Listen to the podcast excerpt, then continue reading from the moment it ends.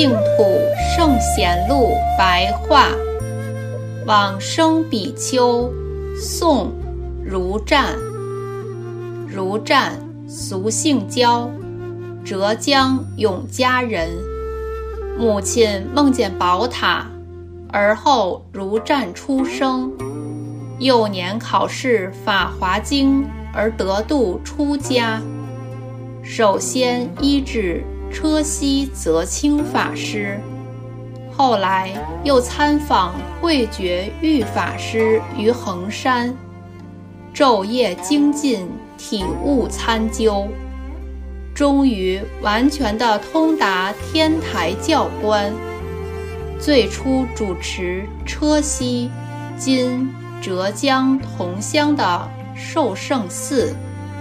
每日讲经之余，课诵《法华经》一部，佛号两万声。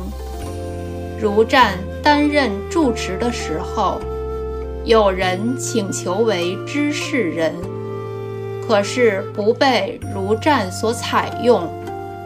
那人因而怀恨于心，私藏刀刃进入如湛的屋内。但是却见到高官满座，因此惶恐惊惧而退出。第二天晚上又进入寺院，则看到一片昏暗，找不到路。又有一天夜里再度进入，见到如战分身十余人，都是同样一个形体，因此。惊异害怕地逃走。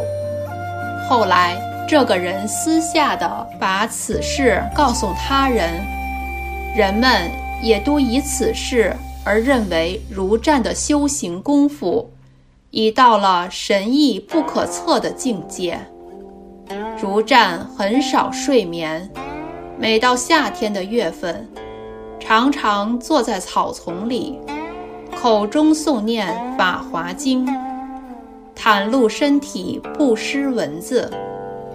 弟子们都认为如湛的年岁已高，应该稍微休息一下。如湛说：“这些飞行的昆虫之类，哪里能够得知一成的妙法？我所期望的是让他们吸我的血，并听闻到我读诵的经典。”以结下往生净土的因缘。后来的人命名那个地方为魏文台。晚年时辞去寺院的事务，闲居在小茅庵里，日日熏修净土法门。南宋高宗绍兴十年（公元一一四零年九月）。依旧念佛如平日，正身端坐而往生，火化得五色舍利子，曾著有《净业记》《释观经书》等书，出自《佛祖统记》。